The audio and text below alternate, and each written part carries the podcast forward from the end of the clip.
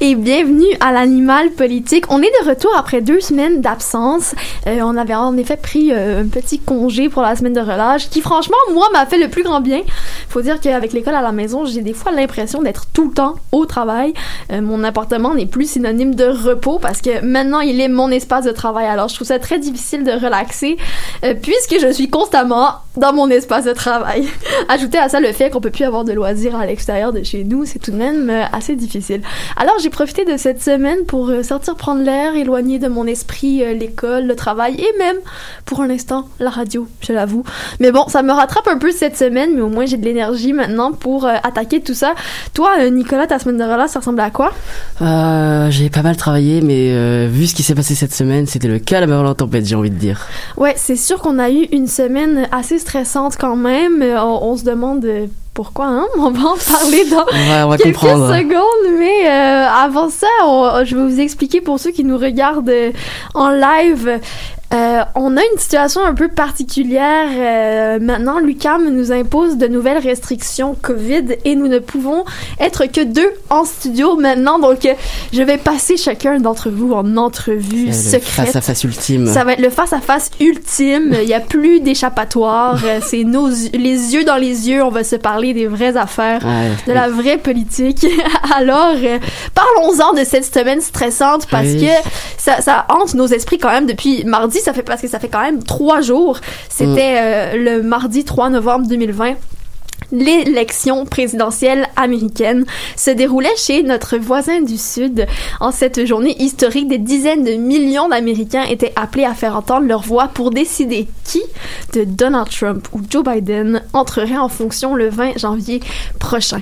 Alors, euh, alors que la démocratie est à l'œuvre aux États-Unis, on va voir avec toi, Nicolas, l'importance du, du vote par correspondance qui est la bête noire de Donald Trump. Oui, je vous l'ai promis et nous y voilà, ça y est, les États-Unis vote et le monde entier regarde.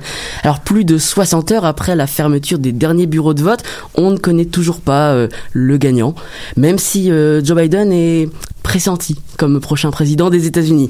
Avant d'entrer dans le cœur de cette élection 2020, j'aimerais expliquer très brièvement comment fonctionnent les élections américaines pour que tout le monde comprenne. Parce que c'est vraiment compliqué, je dois dire que ça fait trois jours que je, je, je, regarde les chiffres défiler sur mon écran, je suis comme mais pourquoi? Je, Quoi? Je comprends pas. Ouais, mais on va, on va tout expliquer. Là, Merci, Vous allez voir, ça, va être, ça, ça, sera plus simple pour toi, Mélanie. Merci. Alors déjà, pour voter, il y a plusieurs façons. Soit on se déplace directement dans un bureau de vote le jour mais alors là, les files d'attente, elles peuvent être très longues, ça peut durer très longtemps.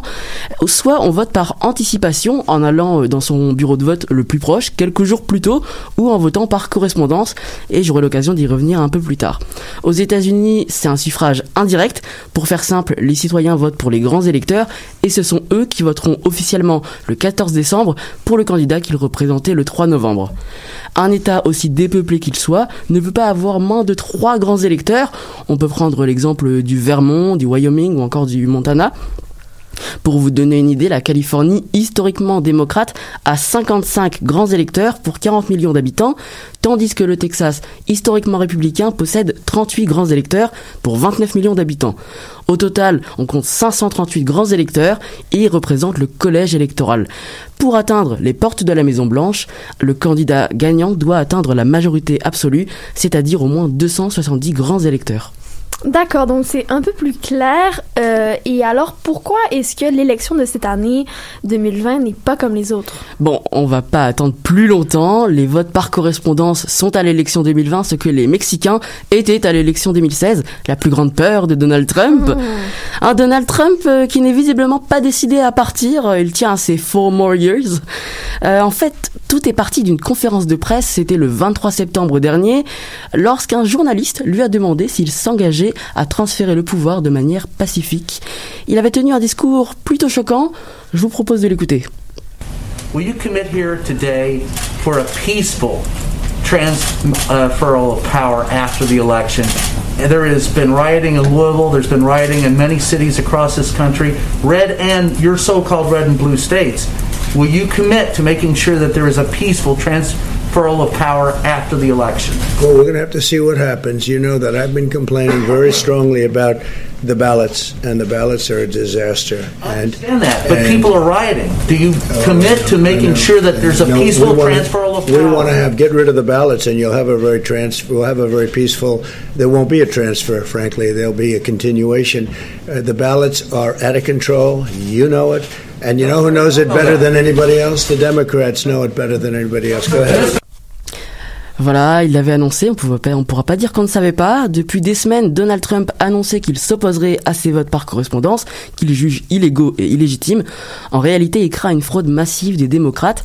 Dans la plupart des États, les votes par correspondance étaient acceptés jusqu'à mardi soir, mais ils ne peuvent être dépouillés qu'après la fermeture des bureaux de vote. En Pennsylvanie, par exemple, un État clé du Nord-Est avec ses grands électeurs, on comptait déjà lundi matin plus de 2,4 millions de votes par correspondance. C'est 10 fois plus qu'en 2016. Dans cet état, les résultats officiels pourraient ne pas être connus avant aujourd'hui ou demain, soit plus de 4 jours après l'élection. En Caroline du Nord, le le dépouillement pourrait même durer jusqu'au 12 novembre. Cette année, c'est plus de 100 millions d'Américains qui ont voté par anticipation, dont 63 millions par correspondance. Alors il y a deux raisons principales à cette augmentation soudaine des votes par correspondance, ou en tout cas par anticipation. Tout d'abord, il y a un petit virus qui se promène. Je pense que ça n'a échappé à personne. Un petit. Et c'est vrai qu'une file d'attente de plusieurs heures, c'est pas très Covid-friendly, j'ai envie de dire. Mais il y avait aussi la crainte de débordement aux abords des bureaux de vote qui étaient non négligeables. Alors le plus souvent, le vote par correspondance est favorable aux démocrates et c'est justement ça qui pose problème à Donald Trump, qui est prêt à tout pour remporter l'élection. On voit bien qu'il est vraiment prêt à tout. Justement, depuis deux jours maintenant, les États-Unis sont plongés dans une bataille juridique. Euh, les recours en justice par Donald Trump pour suspendre les dépouillements ou même recompter le nombre de voix s'enchaînent. Qu'est-ce qu'il cherche à faire exactement? Euh, Donald, Donald, qu'est-ce que tu cherches à faire? J'aimerais bien lui demander. Oui, hein? Dans un premier temps, il veut gagner du temps. L'objectif pour lui, c'est de multiplier les actions en justice pour conserver démocratiquement la Maison Blanche. Dans le Wisconsin, Trump a demandé un recomptage des voix. Pourtant, cet État, euh, il a été gagné par euh, Joe Biden avec 20 000 voix d'avance. Il a aussi appelé la justice à stopper le dépouillement des votes dans le Michigan. Joe Biden l'a aussi gagné. Et il a fait la même chose avec la Pennsylvanie et la Géorgie, deux États où les votes par correspondance étaient annoncés en sa défaveur. Les tribunaux du Michigan et de la Géorgie ont refusé les demandes de Trump. On vient d'apprendre ce matin à 11h que la Géorgie allait procéder à un recomptage puisque Biden est donné gagnant avec seulement 1579 voix de plus que les républicains. La Pennsylvanie, où Biden est repassé en tête ce matin également, prévoit d'autoriser un meilleur accès aux observateurs. Quant au Nevada, à midi, il y a seulement une heure, les démocrates étaient en avance avec 22 000 voix. Dans la nuit de mardi à mercredi, Donald Trump a pris une première fois la parole pour s'annoncer grand vainqueur, alors que, bah non, en fait, pour l'instant. Il a recommencé hier soir en accusant les démocrates de lui voler son élection, et il estime que le système américain est un système un système corrompu. Il a dit si on ne compte que les votes légaux, je gagne. Et pour lui, un vote légal, c'est un vote comptabilisé le soir même de l'élection. Alors, s'il n'est pas satisfait du résultat, il fera appel à la plus grande instance juridique des États-Unis pour trancher. Et on en revient à notre fameuse Cour suprême, dont je vous parle depuis des semaines, qui compte 6 juges républicains pour 3 juges démocrates. Sur ces 6 juges républicains, 3 d'entre eux ont été placés par Donald Trump, bla bla bla. Voilà, la boucle est bouclée. Il est libre d'en faire appel comme euh, elle est libre de refuser de s'en charger. C'est vrai qu'après tout, euh, le pays de l'oncle Sam, c'est le pays des libertés. Hein. La liberté d'interdire les résidents de sept pays à majorité musulmane d'entrer sur le territoire américain, la liberté de soutenir des policiers racistes, la liberté de se retirer des accords de Paris, la liberté de qualifier les pays d'Afrique de, je cite, pays de merde, la liberté de soutenir les suprémacistes blancs et les néo-nazis. La liste est longue et je pourrais continuer pendant des heures. Aux Éta- aux États-Unis, on est libre, libre de faire n'importe quoi tant qu'on est président et qu'on s'appelle Donald Trump. Et euh, ah, j'ai une petite question pour toi également. Tu me parles de la Cour suprême euh, où est-ce qu'il y a beaucoup de juges qui ont été placés par Donald Trump. Est-ce que est-ce qu'il aurait une chance de remporter ou de prouver que les votes étaient frauduleux si on se rend jusque là Ben, la Cour suprême a été saisie la semaine dernière et elle a déjà refusé de s'occuper Ouais, d'une affaire.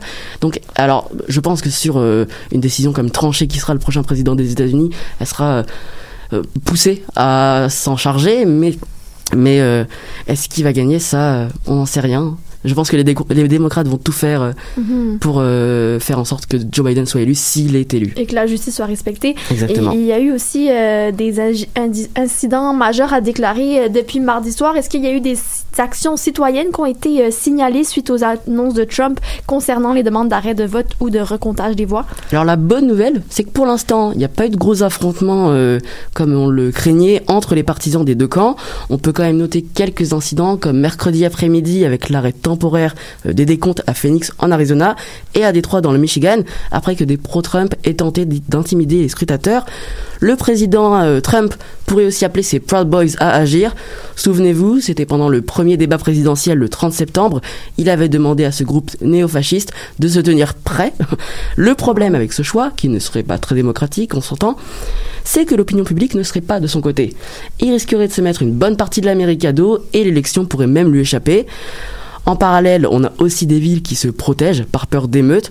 New York et Washington sont barricadées depuis lundi. Mm. Philadelphie, la plus grande ville de Pennsylvanie, a même fait appel à la garde nationale pour protéger ces édifices gouvernementaux. Incroyable. Et euh, tu nous parles de, de Donald Trump là, beaucoup parce que bon, c'est un sujet de conversation bien amusant. Mais euh, Joe Biden dans tout ça, est-ce qu'on a des réactions de sa part? Qu'est-ce qui arrive? C'est quand même peut-être le prochain président des États-Unis. Faudra en parler de lui un petit peu. C'est vrai que je fais une obsession sur le pot de peinture qui sert de président aux États-Unis depuis euh, déjà 4 ans. C'est long 4 ans. Mm.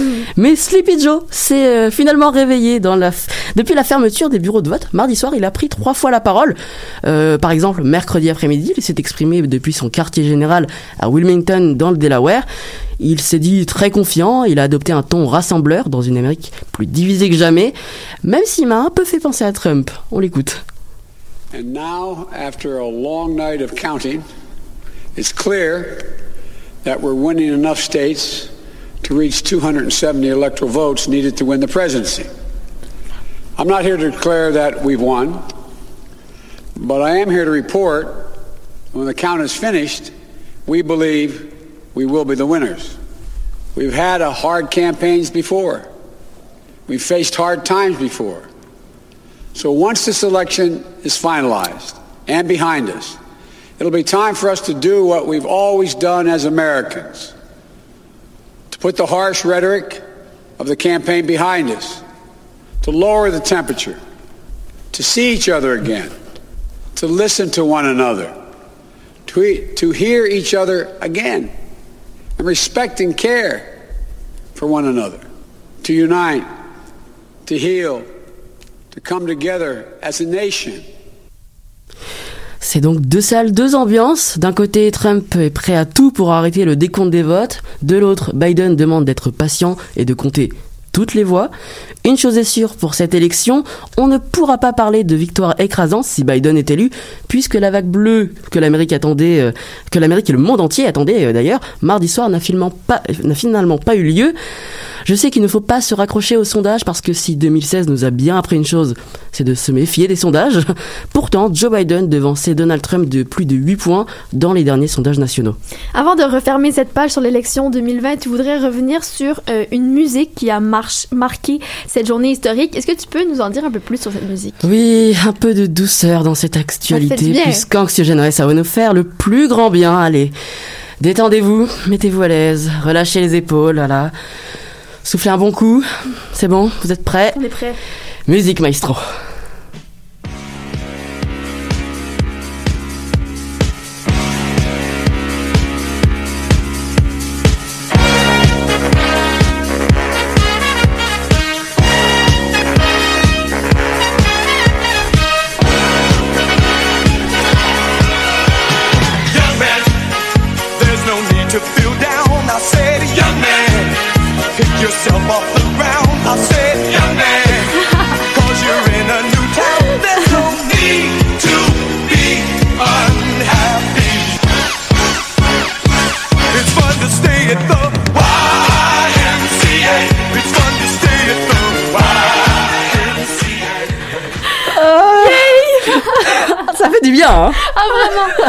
Ah, relâche les tensions, là. Voilà, je me sens mieux. Ah, ça nous détend. Je suis presque nostalgique d'une époque où les clubs étaient encore ouverts. Le pire, c'est que j'adorais cette musique jusqu'à ce que Trump vienne la ruiner. Alors, vous l'avez sûrement vu passer, c'est une vidéo de 2 minutes 12 où euh, on voit Donald Trump danser comme, bah, comme Donald Trump, en fait. Tellement c'est indescriptible. D'ailleurs, je vous invite à aller voir cette vidéo. Elle est hallucinante. Elle vaut vraiment le détour.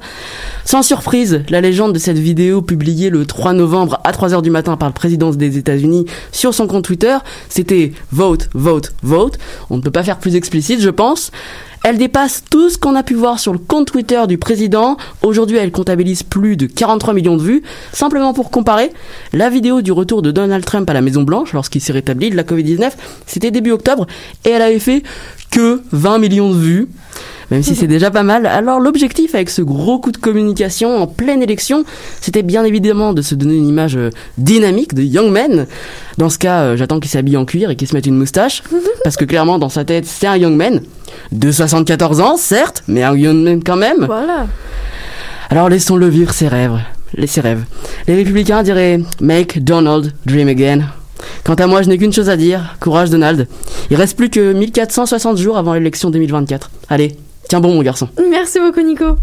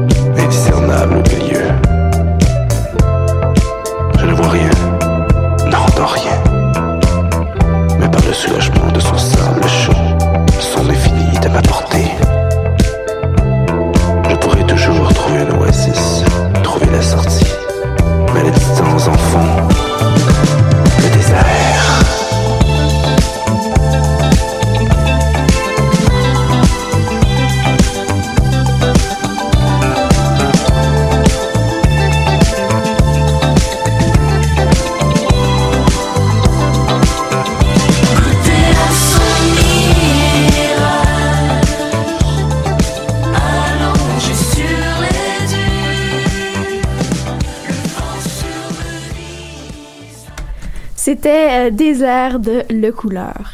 Donc on le sait, la culture en a pris un coup dur dans les dernières années dû à la COVID-19, mais ça ne nous empêche pas de la célébrer, de souligner les artistes et les travailleurs et travailleuses d'ici qui se tuent à la tâche pour divertir les Québécois et les Québécoises, émission après émission, film après concert. Maïka.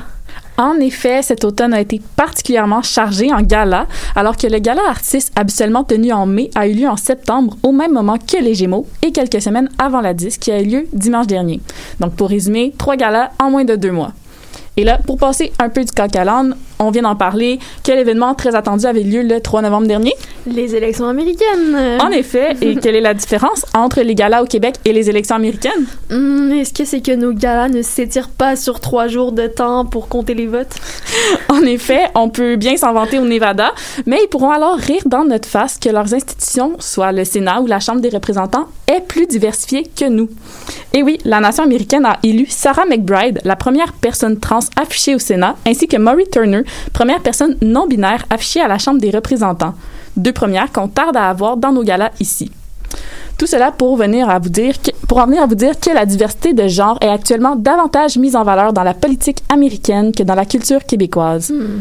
Bien qu'heureuse pour nos voisins et voisines, tant qu'à y être, du Sud, il me semble qu'on a l'air un peu décalé.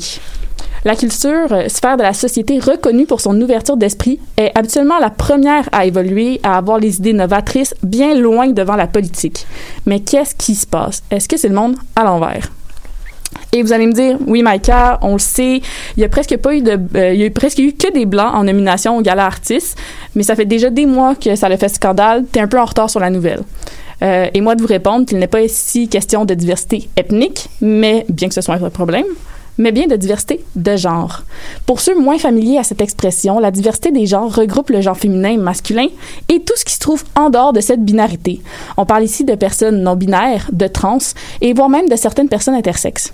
Bref, quelqu'un qui ne se définit pas forcément par le genre qui lui a été attribué à la naissance. Qu'est-ce qu'on fait d'eux et d'elles dans nos galas? On les exclut? Non, non, voyons. On fait quoi alors? On les ajoute dans la catégorie qui correspond à leur sexe à la naissance en faisant une totale abstraction de leur identité? C'est pas très gentil non plus. Et pourtant, c'est ce qui se passe au Québec en ce moment. Les célébrations culturelles ne laissent aucune place aux identités non binaires, alors que même le Sénat américain, lui, le fait. Pour vous illustrer un peu le phénomène, le gala artiste comporte 16 catégories. La moitié d'entre elles sont genrées. Pour les Gémeaux, tous les prix en interprétation jeunesse ou en fiction sont adressés à un genre seulement.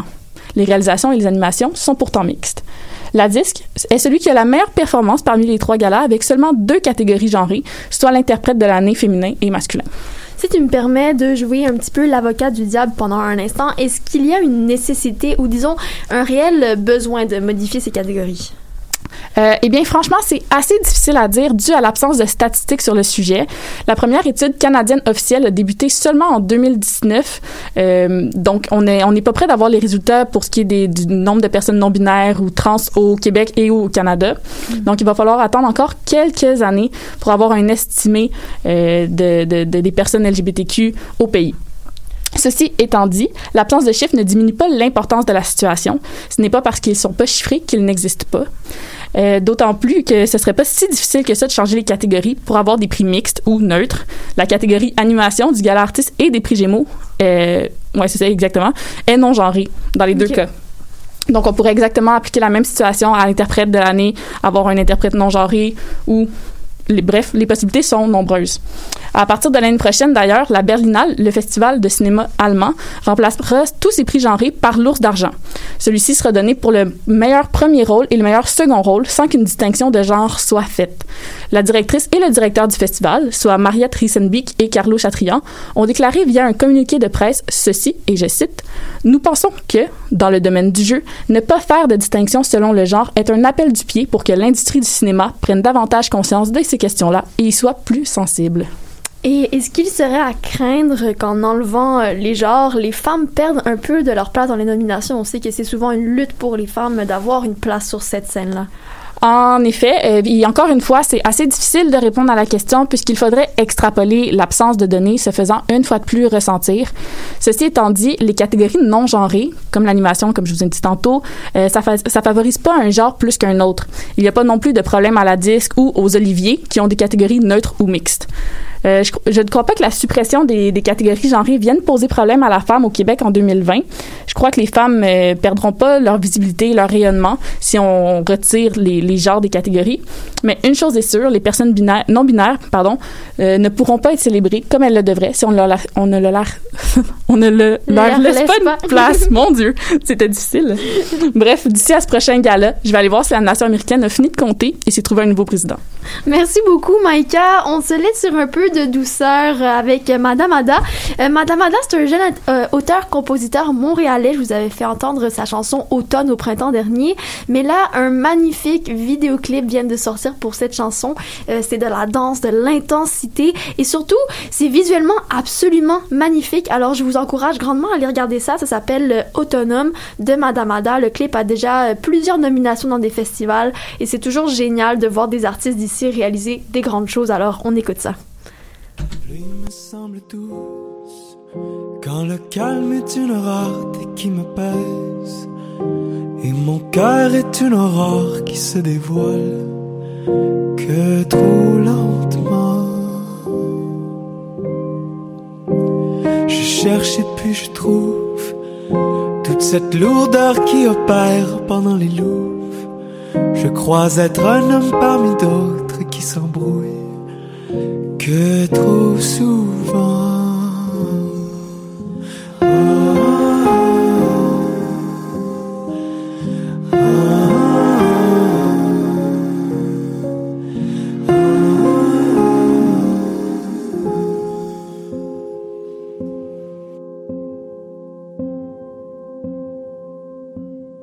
L'herbe et son remous, le bruit de l'automne qui m'appelle comme le froid me ramène encore chez vous. Hésitation. Être ou bien se taire. La course me pousse dans l'autre sens, du moins je crois. Le feu qui s'allume derrière, je le reconnais plus. Il est dans ma tête. Il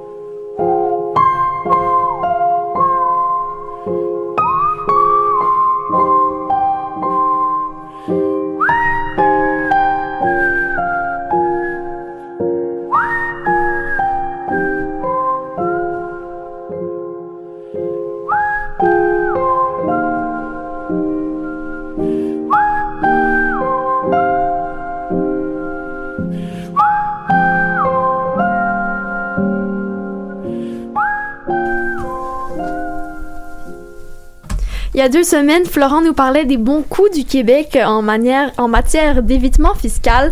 Euh, donc, il avait notamment abordé la politique de taxation du Québec pour les géants du web. On se rappelle que pour le moment, très peu de pays perçoivent des taxes aux GAFAM. Par contre, le Canada a fait un pas de l'avant euh, cette semaine en proposant de nouvelles réglementations à l'égard de nos bien aimés, euh, bien aimés, pardon, Netflix, Spotify et compagnie. Florent, est-ce que le Canada va enfin percevoir la TPS auprès des géants numériques? Eh bien, malheureusement, non, Mélanie. Le Canada ne va pas percevoir la TPS, la fameuse taxe sur les produits et services. Ça aurait été une bien trop grande bonne nouvelle cette semaine, en cette euh, semaine d'élection américaine, pour le moins stressante.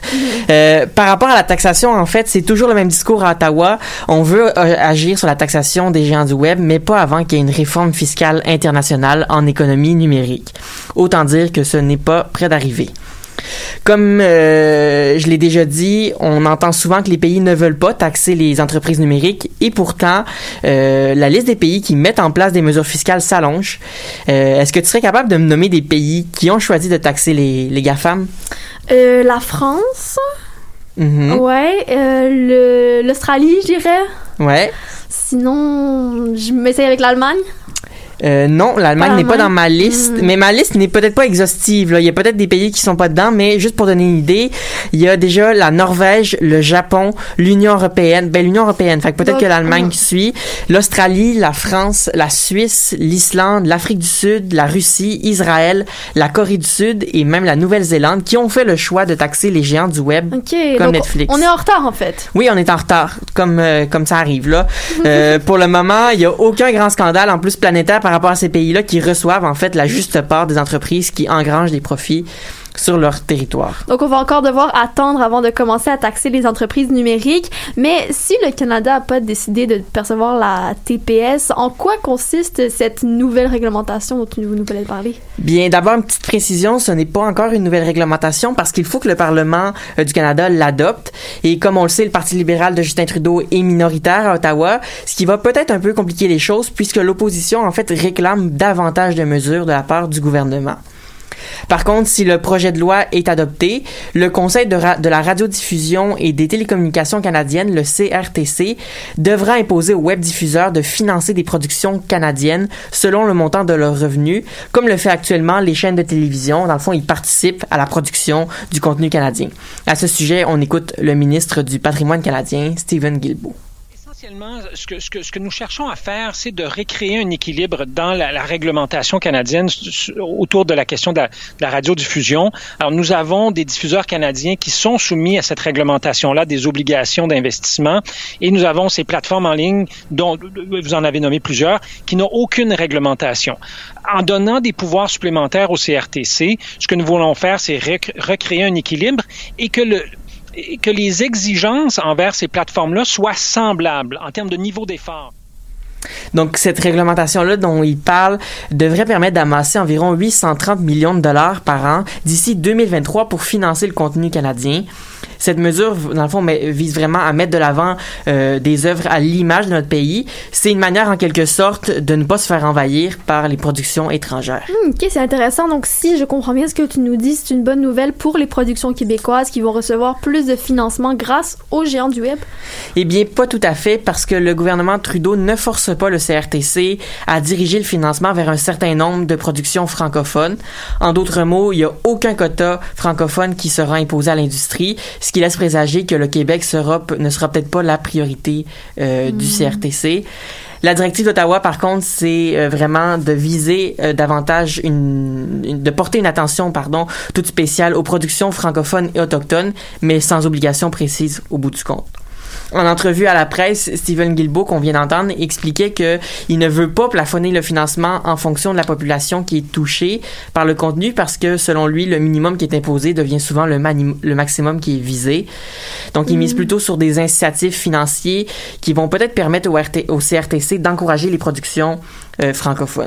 Par contre, il est quand même sans équivoque, les webdiffuseurs, selon lui, doivent rendre leur juste part du financement dans le contenu canadien pour être équitable avec tout le monde. Plutôt, tu disais que l'opposition n'a pas très bien reçu le projet de loi. Qu'est-ce qui fait que l'opposition s'attendait à plus du gouvernement, euh, de la part du gouvernement Trudeau? Eh bien, premièrement, c'est encore la même histoire par rapport à la taxation qui est absente du projet de loi. Le nouveau Parti démocratique, le NPD et le Bloc québécois déplorent que le gouvernement n'ose pas taxer euh, les géants du web une bonne fois pour toutes. Par la suite, euh, l'opposition se plaint qu'il n'y ait pas un quota, un quota, un quota, pardon, un quota imposé euh, parce que c'est quelque chose de tout à fait faisable pour le gouvernement, selon elle. Euh, vous pouvez aussi vous douter que ça ne, ça ne fait pas l'affaire du Bloc québécois, euh, qui défend bien évidemment euh, la protection de la culture québécoise. Puis en fait, euh, ce qu'il veut, le Bloc québécois, c'est que la nouvelle législation protège davantage les artistes d'ici. Et finalement, euh, le projet de loi ne précise pas combien d'argent les entreprises numériques devront investir dans le contenu canadien, ce qui veut dire qu'on sait que les GAFAM vont devoir financer les productions canadiennes, mais on ne sait pas à concurrence de combien, ce qui est un peu illogique et peu précis à mon avis. Le gouvernement préfère laisser cette tâche-là au CRTC en lui donnant certaines directives. Et puis aussi, le, le projet de loi va permettre au, RT au CRTC de donner des pénalités financières aux géants du web qui refusent de se conformer à la loi, ce qui est quand même un gros changement parce que le Conseil revendique ce droit depuis quand même assez longtemps. À part les lacunes qui sont soulevées par l'opposition, est-ce qu'il y a des instances euh, qui sont favorables à ce projet de loi? Oui, la Fédération nationale des communications et de la culture, la Coalition pour la culture et les médias et la Fédération des travailleurs et des travailleuses du Québec ont accueilli le projet de loi positivement. Euh, il faut dire que euh, ce que le gouvernement Trudeau propose a du bon pour l'économie euh, et la culture canadienne quand même. Les trois organismes croient aussi que c'est vraiment un pas qui est important vers une éventuelle taxation équitable. Toutefois, elles ont aussi émis des réserves euh, puisque le projet de loi exclut certains réseaux sociaux comme Facebook et Twitter ou encore la très populaire plateforme de streaming YouTube. Euh, seules les sections de location et d'achat de ces entreprises-là numériques devront se soumettre à la réglementation des web diffuseurs. Là. Fait que pour un peu éclaircir, sur YouTube, il y a une plateforme où est-ce que tu peux acheter, louer des films. Il y a juste ça qui va devoir euh, être redevable euh, pour les productions canadiennes. Et finalement, euh, la conclusion du débat, la conclusion de ce débat-là autour des, des géants du web est encore assez floue. Euh, mais je pense que juste le fait qu'on ait un débat et que le gouvernement cherche des solutions aussi minimes soient-elles, euh, ça démontre qu'on est peut-être sur la bonne voie en matière d'économie numérique. Merci beaucoup, Florent.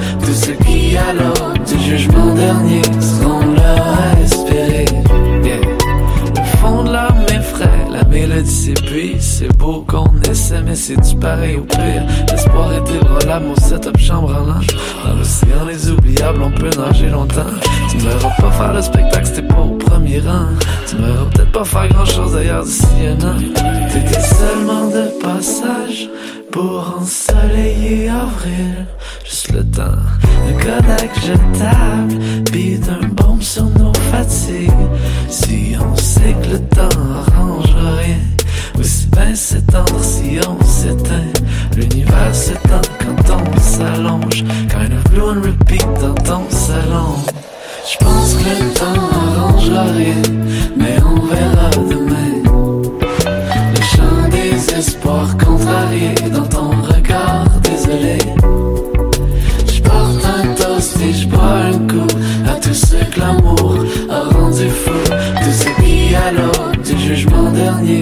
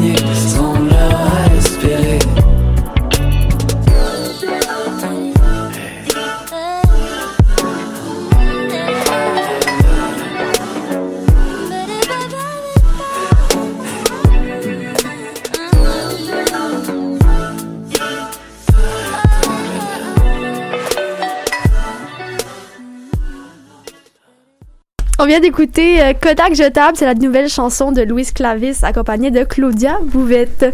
Dans la foulée d'il y a deux semaines entourant le débat autour du mot en haine, on en avait parlé euh, longuement, plusieurs sont passés à côté de nouvelles informations concernant le monde de l'éducation et plus particulièrement des professeurs à l'université.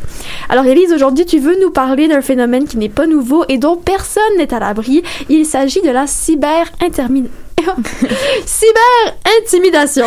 C'est ça. Donc, en fait, j'imagine que tout le monde est assez euh, familier avec le concept. Euh, avec l'avènement des réseaux sociaux aussi, on, euh, on est confronté parfois à des commentaires haineux et répétés ou à du harcèlement sur le web, que ce soit sous forme de messages privés ou même de manière publique. La cyberintimidation étant toujours d'actualité et d'autant plus dans cette ère de pandémie où presque tout se passe en ligne. Je crois qu'il est important de mentionner cette nouvelle étude qui a été publiée sur le sujet. Le professeur Stéphane Villeneuve du département de didactique de l'Université du Québec à Montréal est le premier de la province à s'être penché sur le sujet. L'étude a été orchestrée en collaboration avec Isabelle Plante, professeure au département d'éducation de formation spécialisée de la même euh, université. Pour euh, récolter euh, les résultats, ils ont fait passer un questionnaire qui a été justement distribué l'an passé à des enseignants de l'UCAM et de l'Université du Québec à Trois-Rivières. Ils ont reçu euh, près de 1600 réponses. Donc, de ce, de ce que je comprends, l'étude était concentrée sur les professeurs du réseau des universités du Québec. Exactement. C'est euh, aussi important de mentionner que les résultats de l'étude se basent sur des témoignages donnés volontairement par les professeurs. Donc, euh, Monsieur Villeneuve spécifie que les résultats doivent être euh, remis en perspective étant donné qu'il serait possible que euh, les professeurs ayant subi une forme de cyberintimidation soient plus enclins à répondre au sondage que les enseignants qui n'ont pas vécu ce genre de situation et qui se sentiraient peut-être moins concernés par le sujet. Donc, si on garde cette information en tête lorsqu'on relate ou qu'on évalue les résultats, ça n'enlève quand même rien à la justesse et à la crédibilité de l'étude, n'est-ce pas? Non, c'est sûr. Donc, euh, les chiffres démontrent que 39% des enseignants répondants ont affirmé avoir été victimes d'une quelconque forme euh, de cyberintimidation euh, depuis le début de leur carrière. Donc là, quand on parle de cyberintimidation, on imagine que c'est plutôt euh, perpétué par les élèves qui sont en désaccord avec leurs professeurs. Oui, c'est vrai. Par contre, euh, il j'ai été étonnée d'apprendre qu'il y a une petite partie des enseignants qui ont confié euh, se faire in- cyber-intimider par d'autres professeurs. Il y aurait au sein des départements une certaine compétition entre les collègues au sujet des projets de recherche. Certaines euh, activités syndicales ou encore des prises de position publiques pourraient être euh, aussi la source de jalousie ou euh, de conflits qui engendrent parfois de la cyberintimidation au sein du corps professoral, selon le chercheur. Donc ici, le chercheur essaye d'établir une cause à ces intimidations. Par exemple, à mentionner la jalousie. Est-ce qu'il y avait d'autres motifs qui ont été cités par l'étude? Oui, euh, parmi les enseignants euh, qui ont répondu avoir subi la cyberintimidation, plusieurs ont nommé euh, une source potentielle qui aurait pu alimenter cette violence. Donc, sur les 39% concernés, près de la moitié, donc 46% disent qu'ils ont vécu cette cyberintimidation en raison de leurs activités d'enseignement. Donc, ça serait proprement lié à leurs cours et à leurs euh, enseignements. Il y a 25% qui disent que ce serait par rapport à une opinion qu'ils auraient formulée et euh, 17% qui estiment qu'ils ont été cyberintimidés en fonction de leurs euh, activités de recherche. J'imagine aussi qu'il y a des professeurs qui ne savent pas d'où proviennent ces actes de cyberintimidation qu'ils ont connus. Oui, c'est ça. En fait, selon l'étude, euh, il y a quand même un 5, un peu plus de 5 euh, des professeurs qui, qui correspondent à cette catégorie. OK, donc on comprend que la cyberintimidation, c'est tout acte euh, agressif ou de harcèlement qui est posé sur le web à l'égard d'une personne. Est-ce que pour les professeurs, ça se traduit de la même façon? Euh, en fait, il faut comprendre que la cyberintimidation, c'est un large spectre qui se déploie sous plusieurs formes. Donc, euh, bon, rapidement, on pense euh, à des messages envoyés par courriel, à des commentaires sur les réseaux sociaux. Il y a aussi les fausses rumeurs et le partage de photos trafiquées euh, entre les étudiants et sur les réseaux, qui peut sembler inoffensif à première vue, mais qui blesse parfois profondément les professeurs. Et évidemment, à tout ça s'ajoutent les partages, les commentaires et le, le phénomène prend l'ampleur assez rapidement. Euh, il y a aussi ce que j'appelle les extrêmes euh, en cyberintimidation, c'est-à-dire euh, les menaces physiques et même euh, de mort. Donc pour moi, c'est les extrêmes parce que rendu là, je crois pas qu'il y a place à, une nuance dans l'esprit de l'intimidateur, de sorte que c'est délibérément violent et inacceptable selon moi. Donc, pour les enseignants, c'est intéressant de remarquer que c'est vraiment dans tous les contextes qu'ils sont exposés à la cyberintimidation. Par exemple, les témoignages qui ont été rapportés disent que, par exemple, dans les forums de discussion, il y a, il y a des fois des messages malveillants qui euh, sont rapportés à l'égard euh, du professeur qui donne simultanément son cours. Évidemment, avec la pandémie, ces forums sont de plus en plus présents euh, et utilisés, surtout avec la plateforme Zoom qui sert au cours à distance. Certains enseignants vivraient aussi de l'intimidation euh, lorsqu'ils sont appelés à se prononcer sur euh, des sujets d'actualité dans les médias. C'est ici qu'on réalise que ça va au-delà du cours et de leur classe. Stéphane Villeneuve euh, voit aussi les sites web qui invitent les étudiants à noter et à commenter l'enseignement des professeurs. Par exemple, le fameux euh, site Rate My Teacher. Ouh, ça fait longtemps que j'avais pas entendu parler de ce site-là. Oui, mais je pense qu'on l'a tous un jour consulté. On fait partie. euh, je, je suis coupable. Mais euh, en fait, c'est ça. Ces sites-là, euh, bien que certains commentaires sont très respectueux, euh, selon les propos qui passent, euh, il y a souvent euh, une certaine forme d'agressivité derrière. Euh, le fait que l'étudiant aussi commande de manière anonyme, ça pourrait contribuer euh, à cette agressivité, puisque techniquement aucune conséquence ne peut euh, réellement s'appliquer et l'étudiant se déresponsabilise ainsi de ses propos. Mhm, L'anonymat, c'est quand même un classique Ouais, de la cyberintimidation. Exactement. Tu me disais que sans que ce soit nécessairement violent, la cyberintimidation, ça peut aussi passer par l'acharnement? Oui. Un professeur a d'ailleurs confié aux chercheurs qu'il a déjà eu une situation où avec un étudiant où ils ont échangé euh, 70 courriels à propos d'un seul et même sujet. Et euh, Monsieur Villeneuve spécifie dans un article d'actualité UCAM que euh, pour lui, c'est indéniablement de la cyberintimidation. Puis ces actes-là, j'imagine qu'ils affectent profondément les enseignants dans leur vie ou dans leur cadre professionnel. Oui, il y avait une partie euh, de l'étude qui se consacrait à ça. Donc, euh, pour 20 des enseignants, euh, ces actes ont eu une conséquence. euh, par exemple, une baisse de confiance, d'efficacité ou de motivation à aller travailler, alors que pour 13 euh, donc le tiers, disent que euh, ne pas avoir ressenti, ils n'ont pas ressenti de répercussions sur euh, le plan professionnel. Bon, c'est déjà ça. Euh, la cyberintimidation envers les enseignants, bien que ce soit pas très étudié, c'est quand même pas un phénomène qui est nouveau. Est-ce qu'il y a des pistes de solutions qui ont été apportées pour régler ce problème-là? Oui et non. En fait, les réseaux sociaux sont de plus en plus perçus comme une tribune pour la jeunesse. C'est un endroit où on peut dire un peu tout ce qu'on veut et on est entendu. Il y a aussi cette vague qui veut que ce soit un endroit libre d'expression, qui, qui se veut sans filtre en fait. Et ça, on l'a vu avec les dénonciations de cet été. Et avec cette mentalité-là, ça a pour conséquence que certains, euh, certains commentaires peuvent être un peu des dérapages ou tout simplement euh, un manque de jugement euh, de la part euh, de la part des utilisateurs étant donné qu'ils ils ne pèsent pas nécessairement leurs mots. Selon l'étude 93% des répondants sont d'avis que la solution à adopter en réponse au, à la cyberintimidation ce serait d'instaurer des sanctions et de poursuivre la sensibilisation des étudiants et tout le côté euh, de l'éducation à ce sujet, en fait.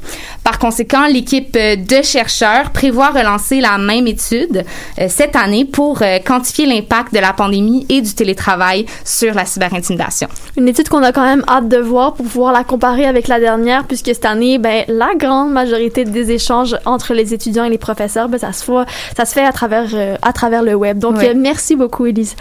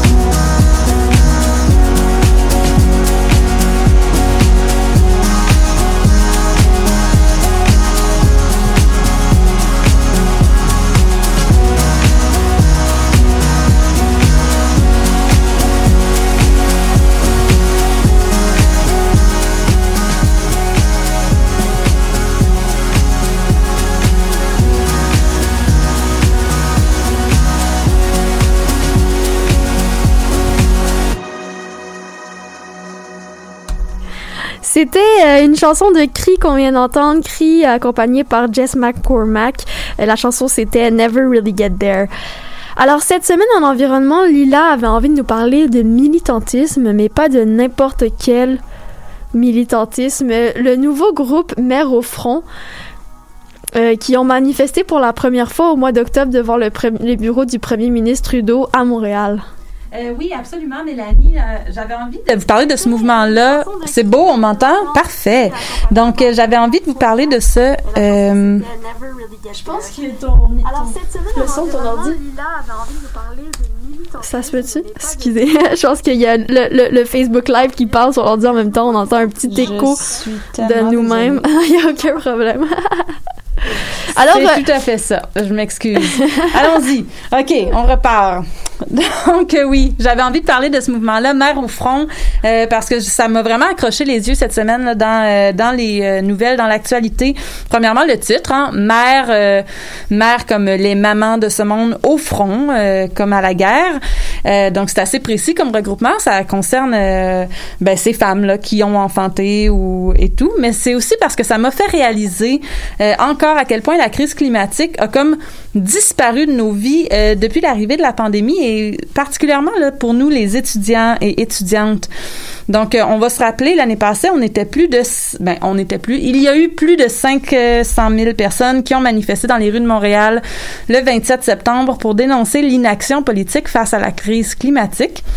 Euh, ça, ça faisait suite au mouvement Fridays for the Future, euh, donc les vendredis pour le futur qui avait été lancé par la jeune militante Greta Thunberg. Et les écoliers du Québec avaient beaucoup embarqué dans ce mouvement-là en manifestant, là, entre autres, dans les écoles et tout. Mais euh, je sais pas si tu t'en souviens, Mélanie, à l'UCAM, en mars dernier, il y a une grève pour le climat d'une semaine qui avait été votée là, du 30 mars au 3 avril. Est-ce que ça te dit quelque chose? Oui, je me rappelle, j'étais même allée à l'Assemblée générale euh, pour voter en faveur de cette grève-là, mais si je me, si je me souviens bien, ça n'a pas eu lieu parce qu'on a tous été en grève de toute façon. Alors, le 14 mars, euh, deux semaines avant, jour pour jour, on est tombé en, en confinement euh, complet. Euh, les cours n'ont pas été annulés, mais la grève, elle, l'a été. Donc, euh, on, ce, mouvement-là, c'est comme dilué, on dirait, dans la pandémie. Euh, les rassemblements ont été interdits, la planète s'est repliée sur elle-même et, et tout. Mais... Euh, ce qui est intéressant de ce mouvement étudiant-là qui avait pris forme l'année passée, c'était c'est qui avait été lancé par la CEVES, donc euh, la coalition étudiante pour un virage environnemental et social. Et cette coalition-là, qui est une nouvelle coalition au Québec, regroupait des étudiants et étudiantes du secondaire, du cégep et de l'université. Donc c'était la première fois au Québec que tous les paliers étudiants, incluant ceux du secondaire, se regroupaient autour d'un objectif commun. Donc, euh, si la pandémie n'était pas arrivée, on peut se dire que on observait peut-être la naissance d'un mouvement là qui allait avoir une certaine portée. Il y avait des gens qui prédisaient un, un printemps assez euh, avec beaucoup de là. mobilisation Mhm. étudiante et tout l'année passée. Ça aurait été intéressant de, de voir justement jusqu'où ce serait allé. Exactement. Puis on dirait que quand j'ai vu ça passer dans les journaux, Mère au front la semaine passée qui, euh, qui manifestait là, le 22 octobre devant euh, le, le, le, le, le bureau du premier ministre Justin Trudeau ici à Montréal avec des, des revendications euh, environnementales, ça m'a rappelé, euh, il est rendu où le mouvement étudiant? Mais justement, revenons-y à ce, ce mouvement Mère au front. Qui sont-elles? Que font-elles? Que veulent-elles? Bon, alors oui, exactement. C'est un mouvement euh, qui est rendu pan-canadien, qui est né ici là, à Montréal un peu avant la pandémie, donc à l'hiver dernier. Euh, ces actions, euh, la première action qu'il voulait faire, c'était le 10 mai, une grande sortie pour la fête des mères. Encore une fois, avec la pandémie, ça a été repoussé, mais ils ont fait des sorties en juin et là, encore une fois, en octobre, là, pour demander, en juin, ils demandaient euh, que la, la relance soit verte. Puis en octobre, ils, ils ils sont allés euh, re- dire au, gou- au gouvernement Trudeau qu'il y a des actions politiques que- qu'elles sont pas en faveur, comme Trans Mountain, euh, GNL Québec, des choses comme ça. Euh, bon, qui sont-elles? En fait, l'idée est venue, entre autres, là, mais de l'autrice et vidéaste euh, Anaïs Barbeau-Lavalette. On la connaît, entre autres, pour le film, là, euh, le film, le, livre La femme qui fuit. Euh, un livre que j'ai vraiment adoré pour ma part, là, euh, très touchant. Puis bon, euh, des films comme La déesse des mouches à feu ou Les petits géants. Donc, euh, ce qu'elle dit en entrevue, c'est qu'elle s'est retrouvée à pleurer de plus en plus souvent quand elle euh, réalisait qu'elle avait l'impression de mentir à ses enfants en leur disant qu'ils avaient un bel avenir là, brillant devant eux, Euh, parce que bon, euh, on reviendra pas sur le fait que si les choses ne changent pas, c'est sûrement pas ce scénario-là qui s'enligne pour la planète. Et donc, euh, elle a eu l'idée de créer de la mobilisation avec les mères. Donc, elles se sont rassemblées. C'était au début, je crois, une quarantaine de femmes qui se sont rassemblées, mères, grand-mères. euh, et tout. Euh, puis ça, ça fait des petits. Maintenant, il y a des organisations un peu à travers le Canada. Et elles ont écrit un cri du cœur. C'est ce cri du cœur-là qu'elles lisent à leur manifestation. Je vous laisse les écouter. On en a pas un extrait. Je vous laisse l'écouter au complet. Nous sommes mères et grand-mères, par le sang et autrement. Nous nous levons pour protéger nos enfants. Nos enfants qui ne veulent plus faire d'enfants. Nos enfants qui appellent à l'aide. Nos enfants volcans de promesses que nous avons invités dans cette vie en leur parlant de beauté, de douceur, de vertige, de possible. Nous sommes celles qui mettent au monde, celles qui nourrissent et celles qui soignent. Nous sommes fières et en colère, aimantes et décidées. Nous exigeons des gestes forts et immédiats, de la droiture et du courage politique. Nous sommes de partout. Nous sommes innombrables, d'un océan à l'autre et bien au-delà. Nous sommes mère loup, mère caribou, mère outarde et mère carcajou. Nous sommes la mère beluga qui meurt en mettant bas et la mère kangourou qui fuit le brasier. Nous sommes toutes les mères, nous sommes aussi la vôtre. Nous sommes en colère et vous savez que notre colère est juste. Nous voulons un avenir, nous voulons que la vie gagne. C'est notre devoir de la protéger et aussi le vôtre. Nous allons tout faire pour. Nous bercerons d'un bras et brandirons l'autre. L'amour de nos enfants est notre arme de construction massive pour la suite. Wow, c'est vrai que c'est inspirant, c'est touchant. On parle souvent des étudiants et étudiantes, euh, des jeunes pour faire face à la crise climatique, mais c'est vrai que j'avais pas pensé à ça. Comment les parents de nos jours se sentent par rapport à leurs enfants? C'est ça. Ben en fait, c'est une des choses auxquelles j'ai aussi réfléchi parce qu'ici à l'UCAM, euh, faut pas oublier qu'il y a quand même énormément de de gens, des parents qui sont aussi des étudiants qui combinent les deux rôles, euh, qui euh, doivent sûrement euh, se poser plein de questions en ce moment. Puis notre génération, la tienne, la mienne, j'ai quelques années de plus, mais la question d'avoir ou non des enfants en lien avec la sécurité climatique, c'est des enjeux auxquels on réfléchit de plus en plus, puis que nos parents euh, se posaient peut-être pas cette question-là avant. Donc, euh, il y a de plus en plus de personnes qui les remettent euh, en question ces choix-là d'avoir des enfants. euh, pour pas leur avoir à leur faire subir l'avenir de la planète, mais aussi pour pas rajouter euh, une nouvelle personne à la surpopulation. Donc, je vais terminer en posant cette question-là rapidement. Là. Est-ce que euh, on devrait en avoir des enfants avec la crise climatique?